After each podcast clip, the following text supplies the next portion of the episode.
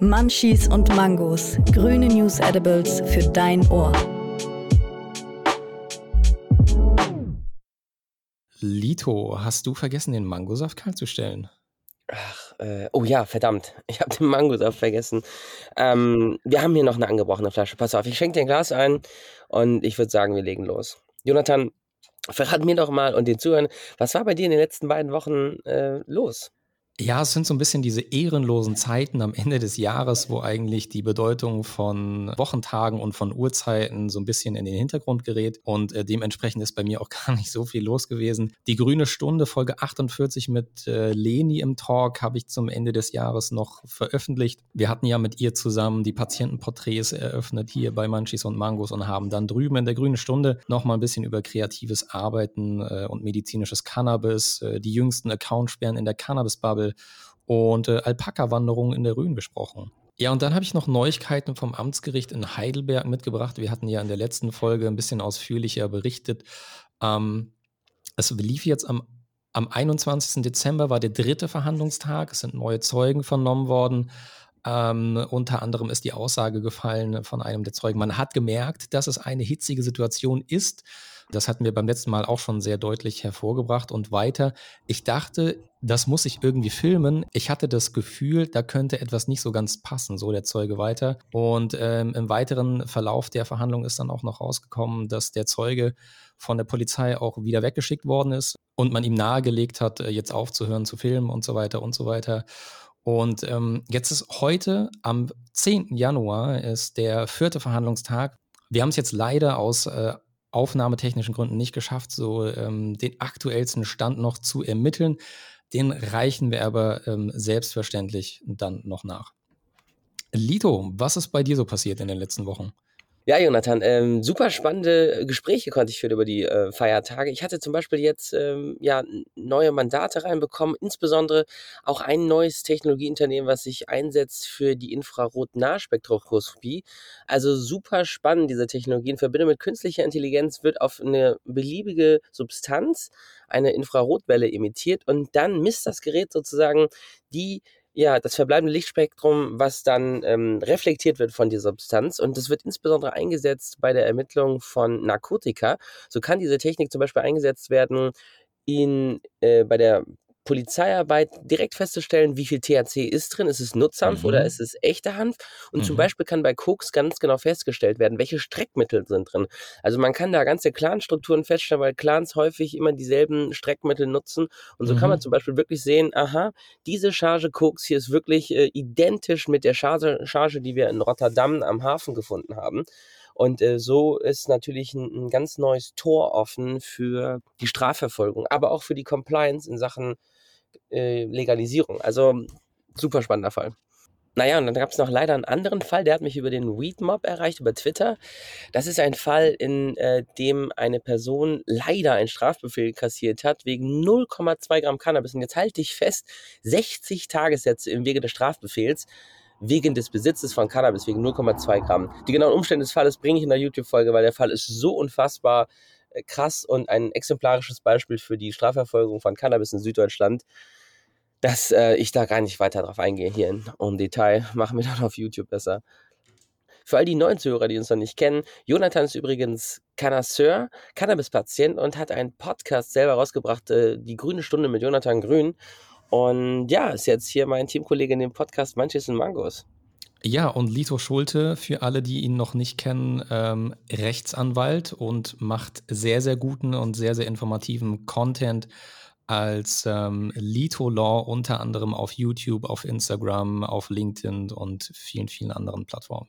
Ich würde sagen, wir können starten. Und starten wir immer mit den 420 News Nuggets. Deutschland.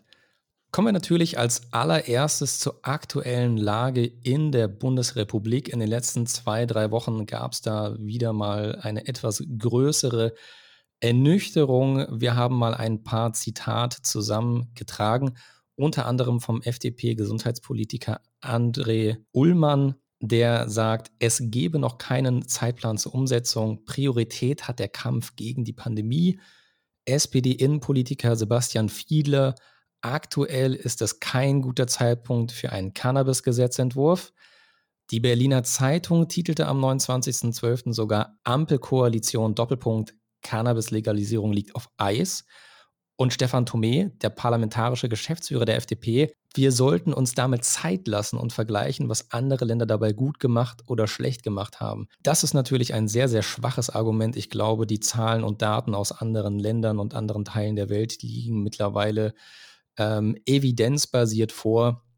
Aber man hört so ein bisschen an den Zitaten und in der Presse auch so ein bisschen raus, dass da momentan relativ wenig passiert und man so ein bisschen die Pandemie als Grund vorschiebt, da jetzt äh, das Ganze tatsächlich auf Eis zu legen. Ich habe noch ein schönes Zitat gefunden von Tim Geier aus dem Weiß Magazine. Man könnte jetzt sagen, Corona zerstört Leben, aber die Cannabis-Kriminalisierung tut es auch.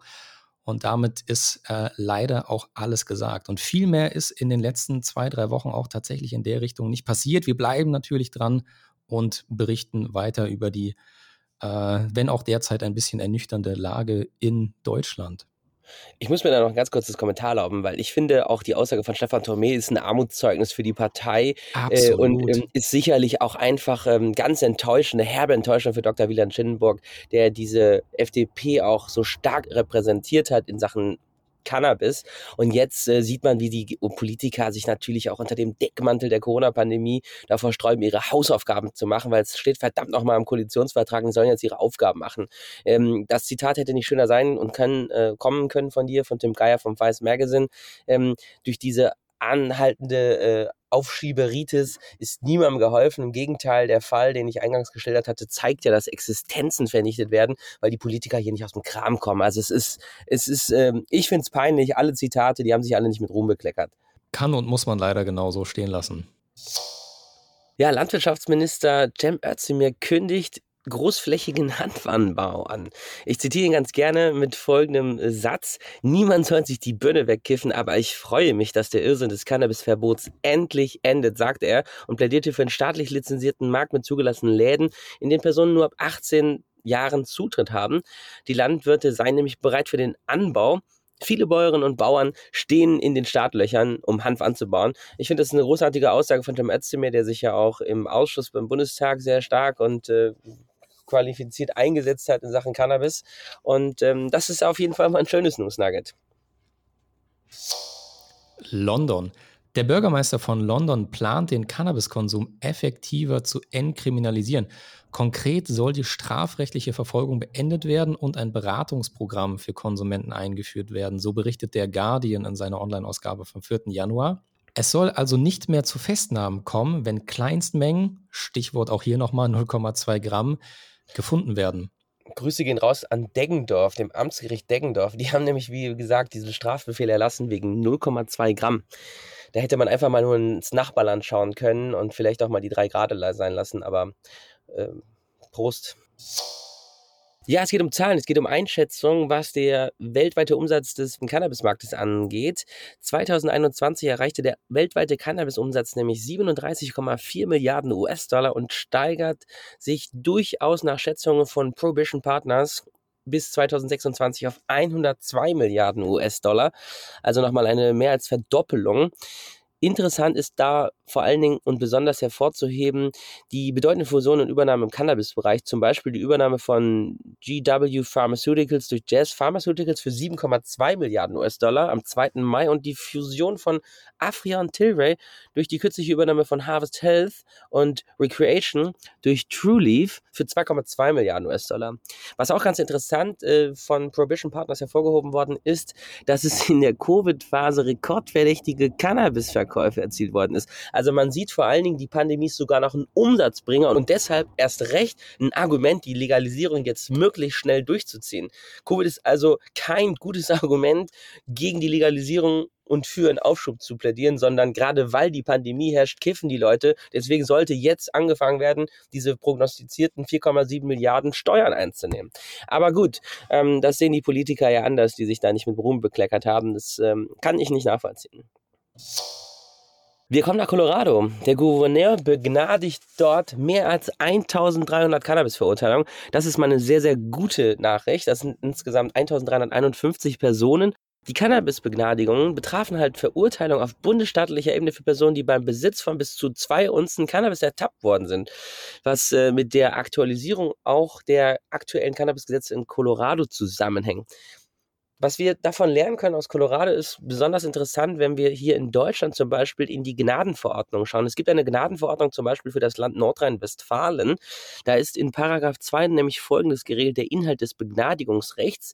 Und äh, das Begnadigungsrecht umfasst insbesondere die Befugnis, die in Paragraph 1 bezeichneten Rechtsfolgen zu erlassen. Ich habe die mal aufgerufen, diese Begnadenverordnung, die es natürlich auch in NRW gibt. Und da steht zum Beispiel drin in Paragraph 1 Absatz 1 der Gnadenverordnung, die Gnadenverordnung gilt für das Gnadenverfahren bei Rechtsfolgen, die wegen einer rechtswidrigen Tat durch strafrechtliche Entscheidung eines Gerichts des Land NRWs in Ausübung der Gerichtsbarkeit des Landes verhängt worden sind oder sich Kraft Gesetzes aus einer solchen Entscheidung ergeben.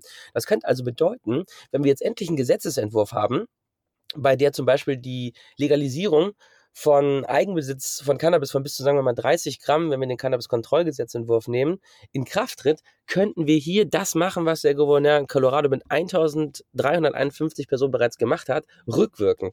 Super spannendes mhm. Thema. Greifen wir weiter auf. Ich hatte auf Instagram bereits äh, einige sehr spannende Leads generieren können und äh, wir werden das anschließen, das Thema. Also wenn es dazu was Neues gibt, äh, hier entweder im Podcast oder auf YouTube. Bleiben wir in den USA und kommen nach Connecticut. Dort hat das Verbraucherschutzministerium die staatlichen Regeln für soziale Gerechtigkeit innerhalb der Cannabisbranche genehmigt und die Behörde wird im nächsten Monat damit anfangen, die vielen Lizenzanträge, die momentan dort liegen, äh, für diese Branche auch entsprechend anzunehmen und umzusetzen. Das berichtet der Hartford Current, ist eine US-amerikanische Tageszeitung in Connecticut. Es geht hier also auch um die Kriterien, die sicherstellen sollen, dass unterversorgte Gemeinschaften, die vom Krieg der Regierung gegen Drogen betroffen waren oder betroffen oder es immer noch sind, hier auch Zugang zu diesem lukrativen Markt haben. Kommen wir im vorletzten Nugget nach Kanada. Dort schreitet die Provinz Quebec angesichts der steigenden Corona-Zahlen zu sehr drastischen Maßnahmen. Und zwar erhält man dort ab dem 18. Januar sowohl Alkohol als auch Cannabis nur noch gegen Vorlage des Impfnachweises. Wir kommen zum letzten News Nugget mit Nachrichten aus Malta. Die Cannabis-Legalisierung ist dort nämlich relativ weit fortgeschritten. Der Präsident George Weller unterzeichnete nun den Gesetzesentwurf zur Legalisierung von Cannabis. Der Gesetzesentwurf beinhaltet nämlich folgende Regelung. Vier Pflanzen sind für jeden über 18-Jährigen und 50 Gramm zu Hause beziehungsweise 7 Gramm unterwegs ab sofort legal. So klingt die Kurzform der Regeln der maltesischen Cannabis-Legalisierung. Was jetzt noch neu dazu tritt, nach unserer Auffassung, ist, dass es Geldstrafen für Fehltritte gibt. Werden Konsumenten auf der Straße aber mit über 7 dennoch unter 28 Gramm Cannabis angetroffen, wird eine Strafzahlung von 50 bis 100 Euro fällig. Das hatten wir bereits im letzten News Nugget angesprochen und greift auch den Vorschlag auf, den wir aus Mexiko lernen konnten, wonach zum Beispiel auch hier der Besitz in Mexiko von über 28 Gramm, aber noch unter 200 Gramm auch nur mit einer Geldstrafe bestraft wird. Auch hier nochmal der Hinweis an die Politik. Äh, es wäre sehr sinnvoll, dass man, wenn man denn beim Cannabis-Kontrollgesetz bliebe, einen weiteren Bußgeldtatbestand dazu sieht, weil sonst hätten wir immer bei diesen geringfügigen Überschreitungen direkt die Einleitung eines Ermittlungsverfahrens zur Folge. Man kann es aber auch anders lösen, wie Malta jetzt auch in Europa sehr gut vormacht und vielleicht auch äh, von Mexiko übernommen hat. Also definitiv ein interessantes News-Nugget auch aus juristischer Perspektive. Voices of Cannabis. Eure Stimmen, eure Meinung. Ja, als heutige Voice of Cannabis haben wir Aline hier. Sie arbeitet in einem Unternehmen für Medizinal-Cannabis und ist Content-Strategin.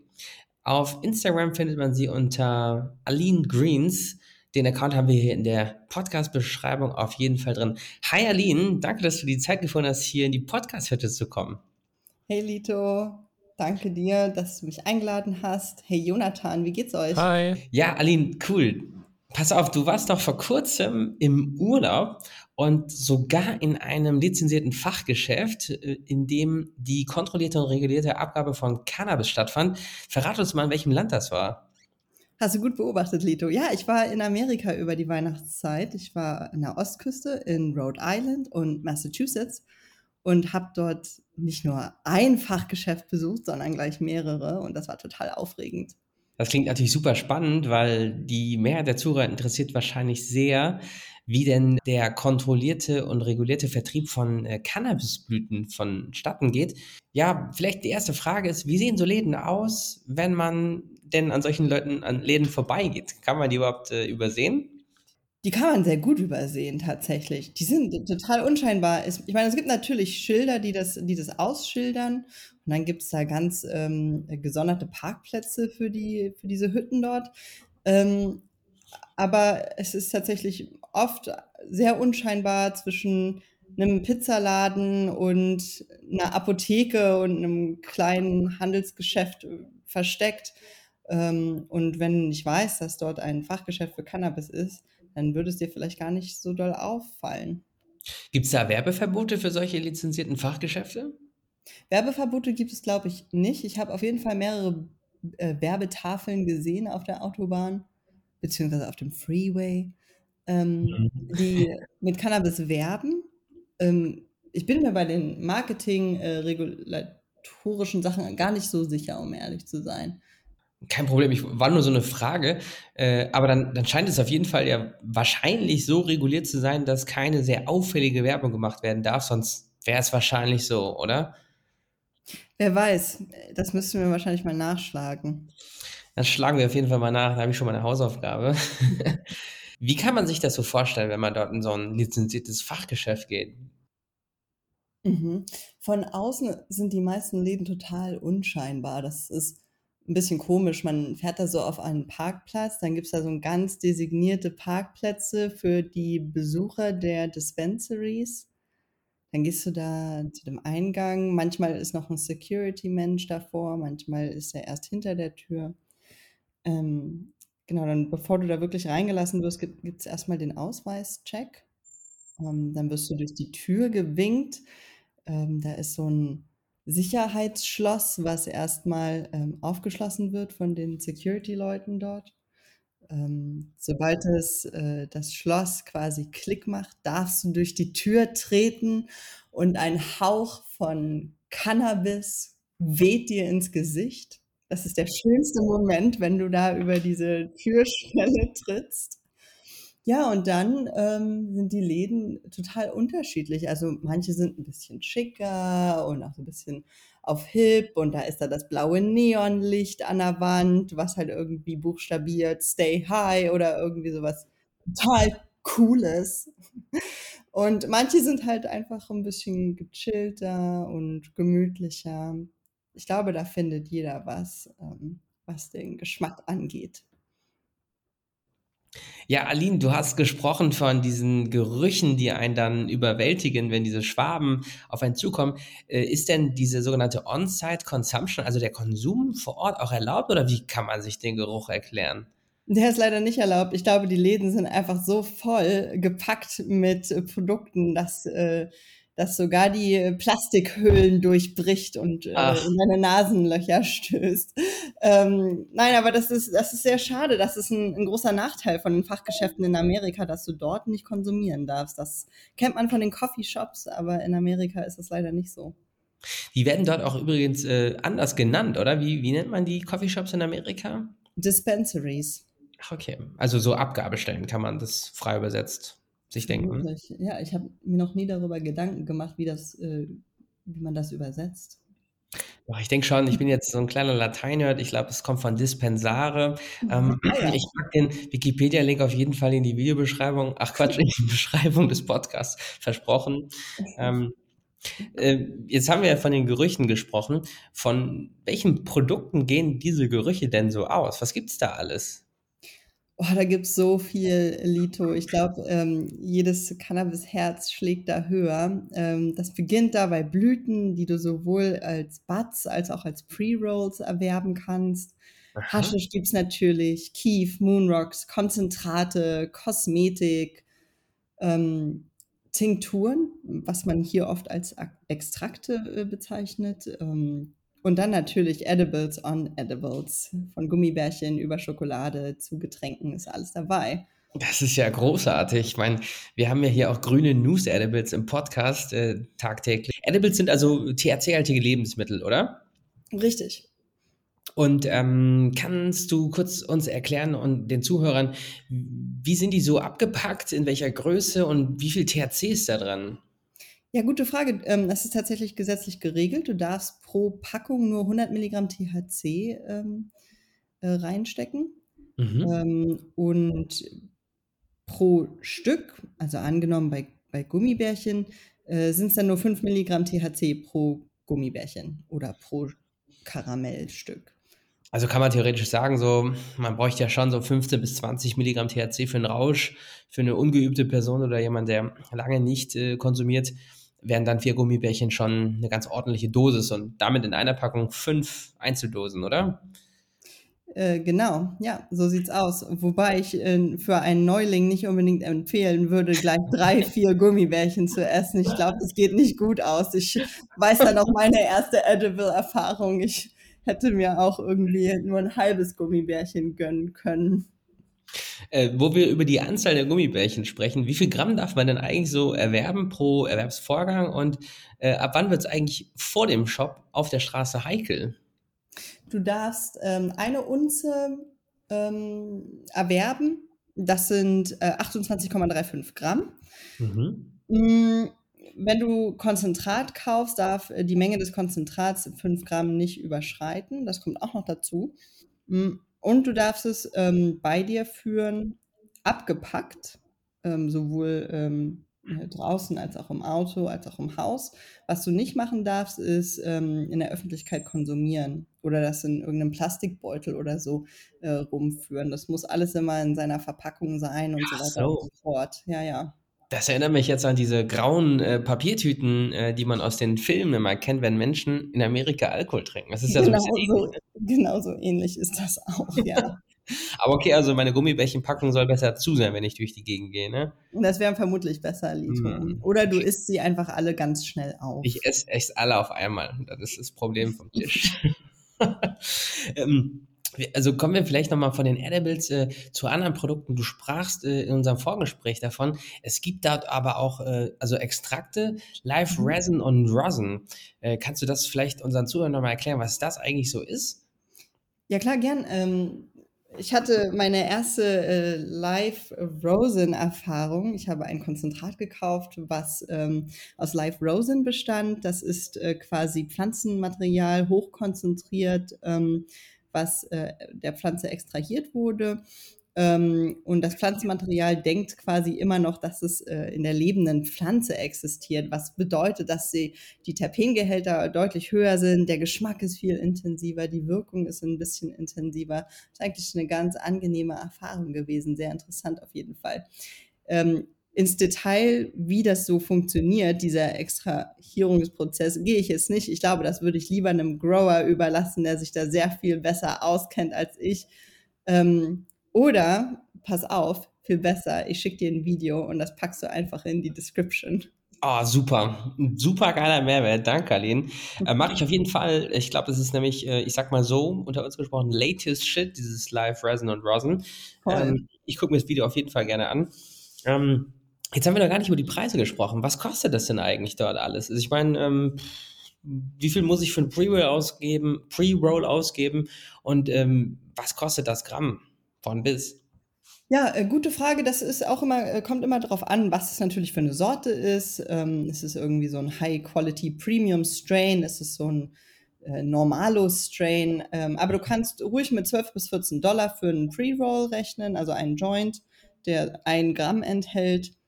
Ähm, wenn du ähm, lose Buds kaufst, die werden dort nicht ähm, pro Gramm verkauft, sondern immer als 3,5 äh, Gramm Packung, ähm, kannst du mit ungefähr 35 Dollar rechnen, 10 Dollar pro Gramm. Ähm, manche gehen auch für 50 raus. Das äh, kommt echt immer darauf an, äh, was du dir für eine Sorte aussuchst. Ich habe das gerade mal schnell im Kopf ausgerechnet. Das ist eine Achtel Unze, richtig?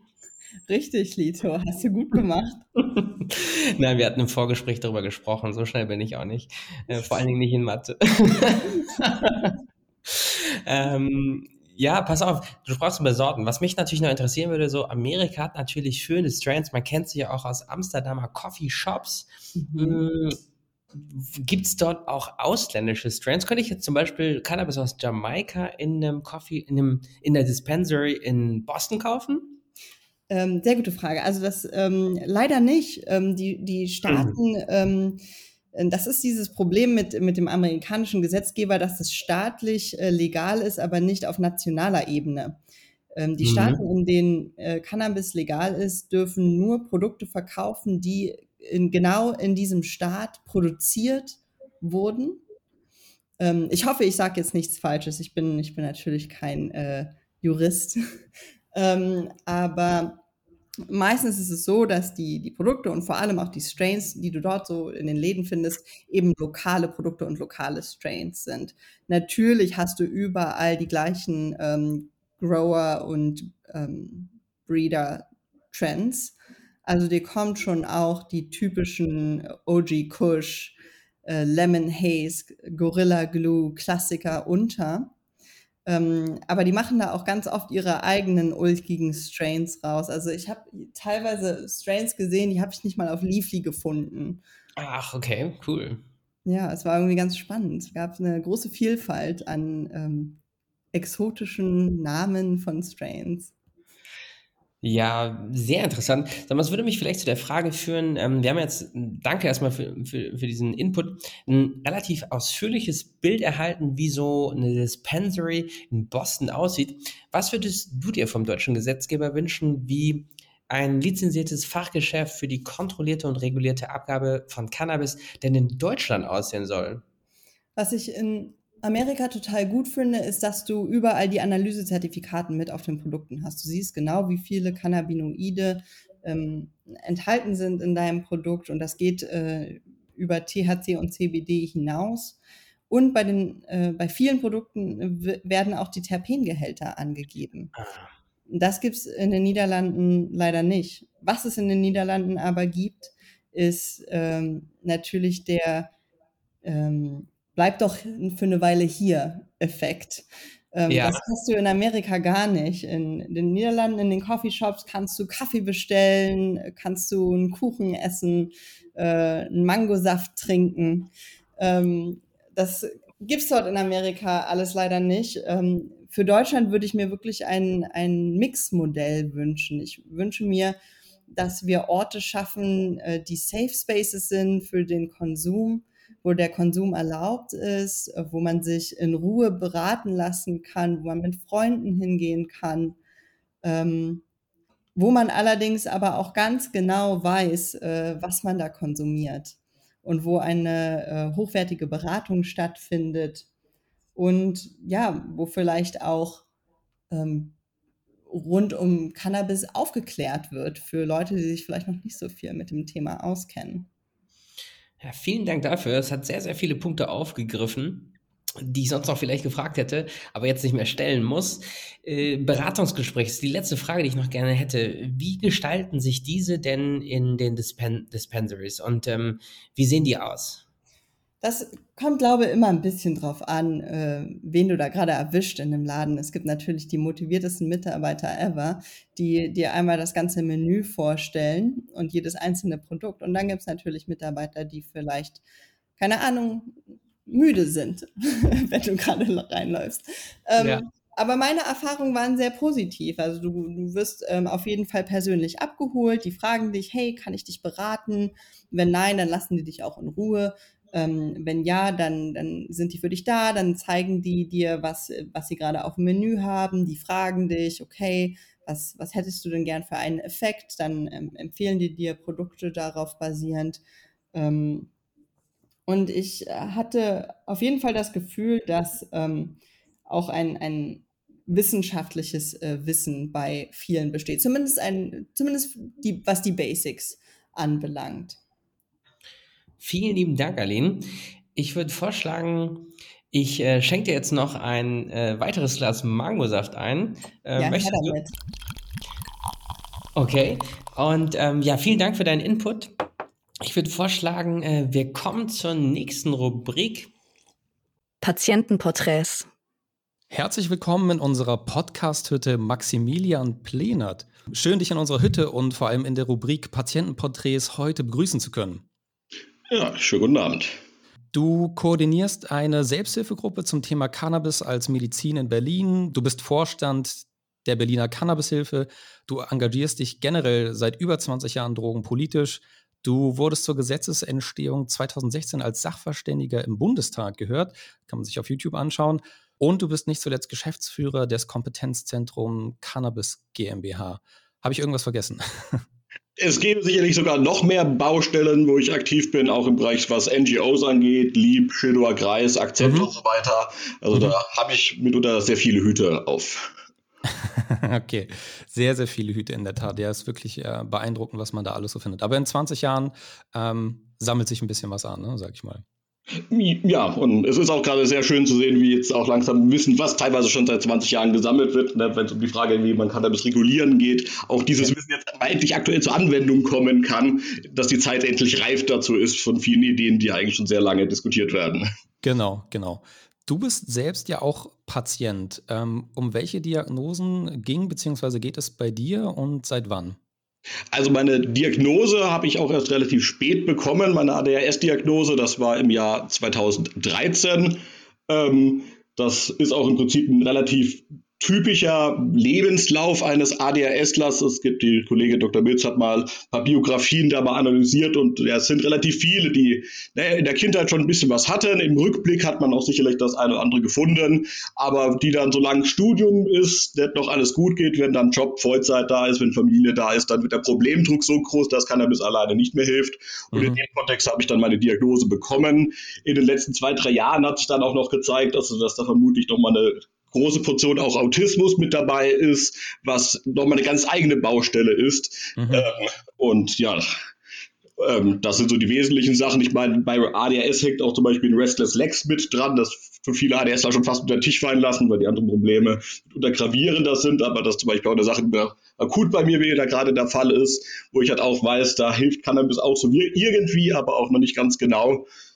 Ähm, ja, das ist so ein bisschen das Sammelsurium. Mhm. Kommen wir zur zweiten der, der fünf Fragen. Wann hast du das erste Mal Kontakt mit Cannabis gehabt und wann hast du dann das erste Mal gemerkt, dass es dir hilft? Tja, also Kontakt mit Cannabis hatte ich, ja, gut, eher, eher einen Ticken später, das muss so irgendwie so 10., 11. Klasse gewesen sein, ähm, da ich die Rauch obligatorische Raucherphase in der Jugend dann nicht so richtig mitgemacht habe. ähm, ja, kam auch da der Einstieg ein bisschen später und seitdem habe ich das immer mehr oder weniger stark gebraucht. Ne? Einfach erstmal, wie gesagt, da war lange vor meiner Diagnose. Ich meine, dass da irgendwie was nicht stimmt, im Nachhinein findet man da immer was. Seit wann es mir wirklich hilft, kann ich gar nicht so genau sagen, weil es wirklich mhm unbewusst hat, ne? nicht mehr die Diagnose gestellt, auch da wurde es schon irgendwie eingesetzt, genauso wie auch damals in meiner Jugend, inzwischen kann man ja auch über sowas reden, dass auch mal Amphetamine gebraucht wurden, auch das war im Prinzip schon ein Vorversuch der Medikamentierung, die jetzt heute nach Diagnose mit Rezept auch halt durch entsprechendes legales Präparat, aber Amphetamin ist Amphetamin, ähm, auch ja, weitergeführt wird. Und mhm. da bin ich heute noch auch am Lernen, also wann mir Cannabis und andere Mittel helfen können und wann nicht. Mhm. Du hast eben gerade schon einen guten Stichpunkt gegeben für die dritte Frage, nämlich Arzt oder der Arzt, Ärztin. Ähm, wie verlief bei dir die Arztsuche und äh, wurde ein Antrag auf Kostenübernahme gestellt? Ja, das ist, also ich meine, mein, im Prinzip ging das bei mir ein bisschen ja in Phasen. Also ich meine, mein erster Arzt war im Prinzip Dr. Grotenhermen, mhm. der äh, einfach meine Ausnahmeerlaubnis damals noch, also vor der neuen Rechtslage, mit einem speziellen Erlaubnis von der Bundesopiumstelle konnte man ja auch schon Cannabis erwerben. Da hat Franjo Grotenhermen quasi den Teil begleitet. Mhm. Das war vor 2017. Genau. Vor der Mhm. Ja. Ähm, ja, ansonsten habe ich eine ganz normale Kassenpsychiaterin, die halt auch die ADHS-Diagnose gestellt hat, die von Cannabis ansonsten gar nicht so schrecklich viel hält. Mhm. Als dann das Gesetz da war, ähm, hat, war es dann lustig, also genau, ich hatte auch den, den Luxus, dass ich äh, Dr. Grotenherm eh äh, von Berufswegen, damals habe ich beim Deutschen Handverband gearbeitet, kannte. Also mhm. da war auch der Weg Gott sei Dank nicht allzu weit, ähm, um das zu erreichen. Und als dann das Gesetz da war, ähm, hat mir lustigerweise mein ersten Kassenarzt, wo ich den, der dann auch mit mir den Antrag begonnen hat, den hat mir der RBB organisiert, weil na, die wollten im Prinzip ein Patienteninterview machen und haben halt selbst sich um Arzt gekümmert und äh, vielleicht wäre ich eh selbst zu ihm gegangen. äh, damit ging die ganze Sache dann los, wobei wir dann von ja, vielleicht paar zwischenmenschlichen Problemen ich dann nochmal einen Arzt gewechselt habe, aber auch ja. bei jemandem gelandet bin, den ich in einem alten Reader der deutschen AIDS-Hilfe von vor über 25 Jahren schon zum Thema Cannabis habe referieren hören. Okay Und ja, bei dem bin ich jetzt. Ich Kostenantrag lief, ist abgelehnt worden, Klageverfahren lief auch und ich war dann gezwungen, meine Klage zurückzuziehen, weil ja ein Gutachter, der vom Gericht bestellt wurde, mir dann am Ende vom Tag komplett abgesprochen hat, überhaupt ADS zu haben. Wow. für meine Rechtsposition dann ähm, ja nicht mehr, also ja, die sind ausreichend verschlechtert hat, dass ich gesagt habe, gut, dann ziehe ich die Klage zurück. Und ja, jetzt stehe ich ohne Kostenübernahme da. Wow. Wirst du es irgendwann nochmal probieren oder hast du für dich gesagt, nee, ich lasse das jetzt und. Ja, ich meine, das ist so ein bisschen das Gute. Ähm, ich bin Gott sei Dank nicht explizit so sehr darauf angewiesen, wie andere Patienten die Kostenübernahme auch direkt zu bekommen.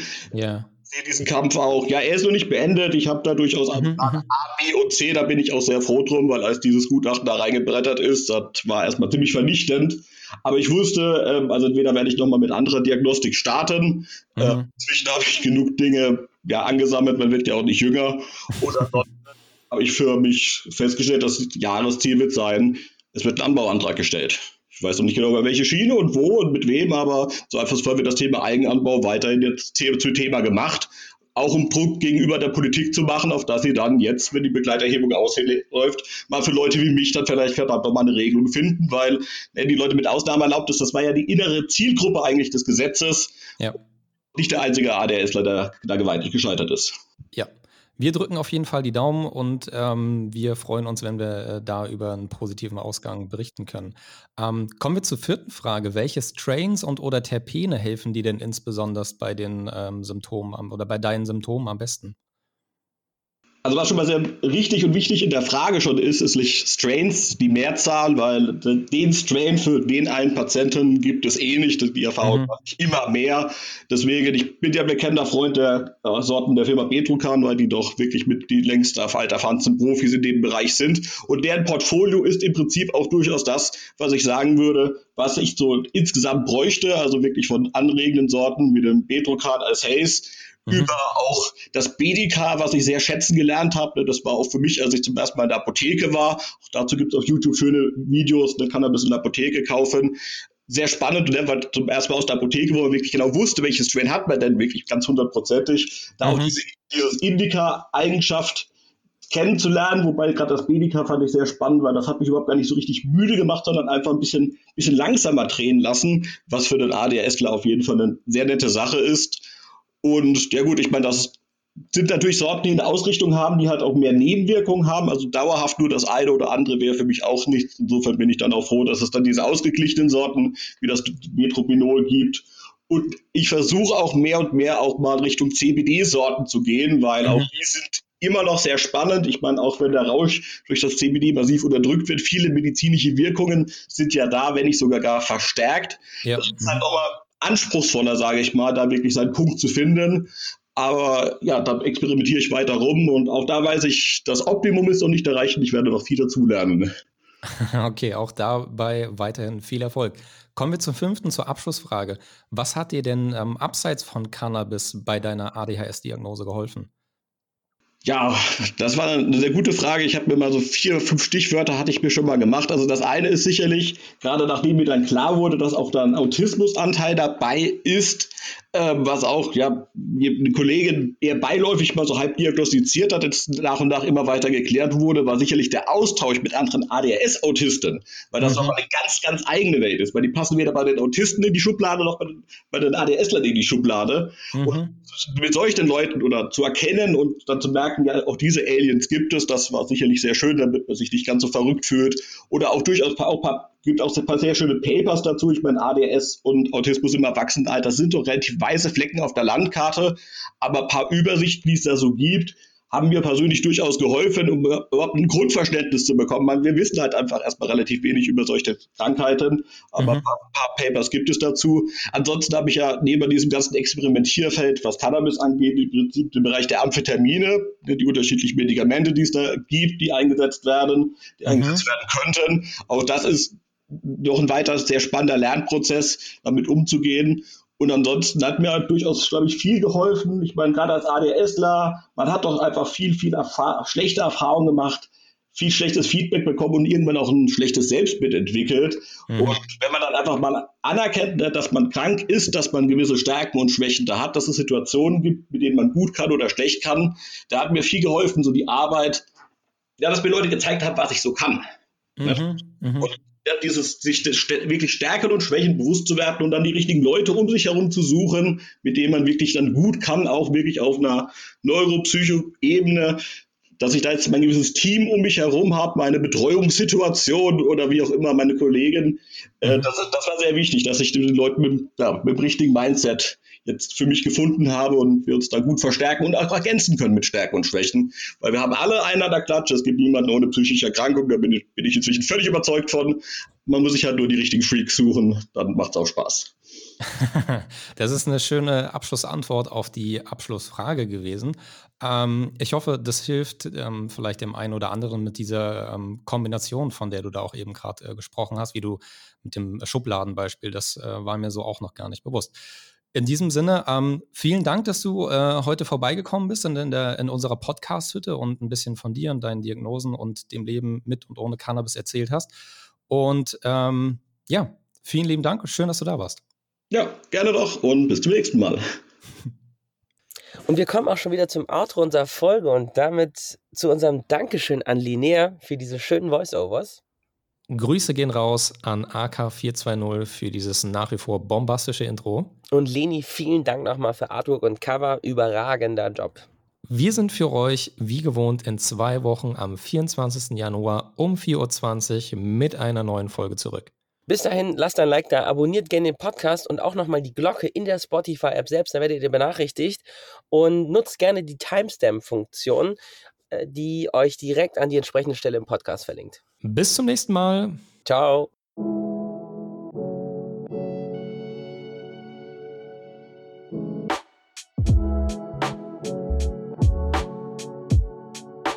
Munchies und Mangos, grüne News Edibles für dein Ohr.